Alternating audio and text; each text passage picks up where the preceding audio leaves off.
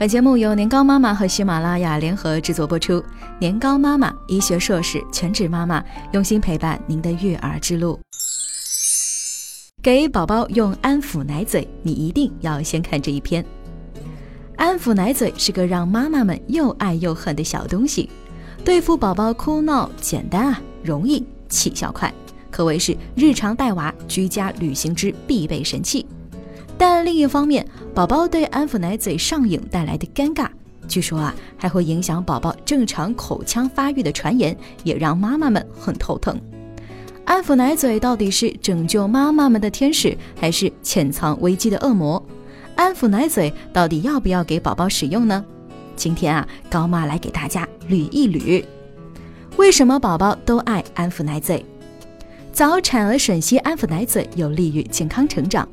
宝宝在子宫里通过吮吸拇指安慰自己，吮吸、拥抱、喂奶是三件最让宝宝感到舒服的事。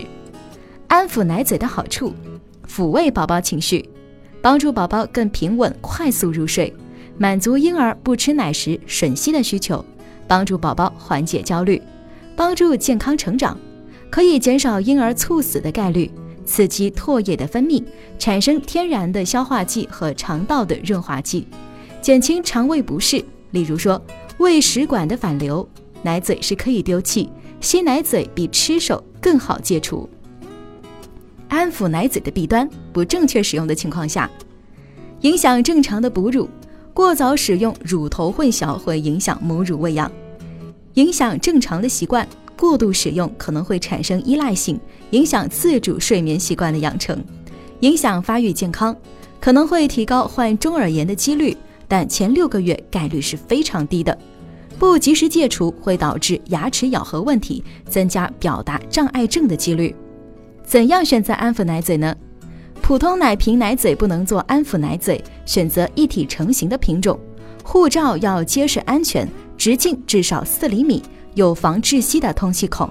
通过使用让宝宝挑喜欢的类型。安抚奶嘴的正确打开方式，适合使用的情况是。宝宝已经学会吃母乳，并且母乳供应充足。宝宝还有强烈的吸吮的需求。宝宝情绪烦躁，需要安抚。重视时间节点，可以开始的时间是建立稳定的母乳喂养后再使用，通常在出生四到六周之后。需要停止的是两岁之后不再使用。使用时间：喂奶后或两次喂奶之间，入睡前。必须注意的是。不要让宝宝整天闲着奶嘴。来说说使用的要点，五要就是要注意清洗消毒，要控制使用时间，要多备几个合适，选择适合月龄的，经常检查是否变色或破裂。四不要就是不要给奶嘴涂抹蜂蜜或者是糖浆，不要用绳子把奶嘴固定在宝宝周围或身上，不能替代父母的拥抱交流。体重不足或吃奶不够的宝宝，尽量是不要用的。那如果用了之后，要怎样去戒除安抚奶嘴呢？在较小的婴儿，你可以用摇摆、哼歌或者是舒缓的音乐和婴儿抚触来替代。较大婴儿和学步儿童，就是要提供更多有趣的活动、玩具或者是其他的安抚物。更大的孩子要限制使用时间和地点。循序渐进，减少使用频率，用商定的戒除奶嘴日将戒除仪式化，把安抚奶嘴藏起来，让他慢慢遗忘。年糕小时候，高妈也是一直给他用安抚奶嘴的。只要正确使用安抚奶嘴这个磨人的小东西，关键时候还真能给妈妈解决不少麻烦呢。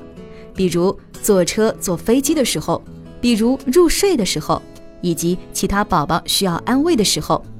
有了奶嘴还是相当省事儿。我们差不多是从七个月的时候呢就不用了，主要是外婆已经焦虑的不行了，觉得必须要戒除。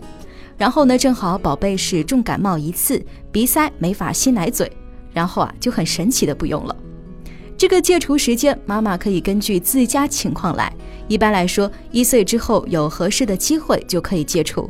虽然欧美很多孩子呢会用到四岁甚至更大，但高妈建议。两岁之前戒除奶嘴是比较合理的。宝宝大了之后，就会有很多其他有意思的事情可以做了，也可以用其他安抚物来让自己平静下来。奶嘴不是必需品。正在使用奶嘴的妈妈们也要注意了，安抚奶嘴只能在忙不过来或特殊场合帮你一时。通过安抚、拥抱、交流、轻摇等方式，给宝宝精神的抚慰，才能让他更有安全感、更健康的成长。所以，千万别把安抚奶嘴当成偷懒神器。合理选择、控制使用、尽早的戒除，是使用安抚奶嘴一定要遵守的三大定律。妈妈们记住了吗？更多精彩内容，欢迎关注公众微信号“年糕妈妈”。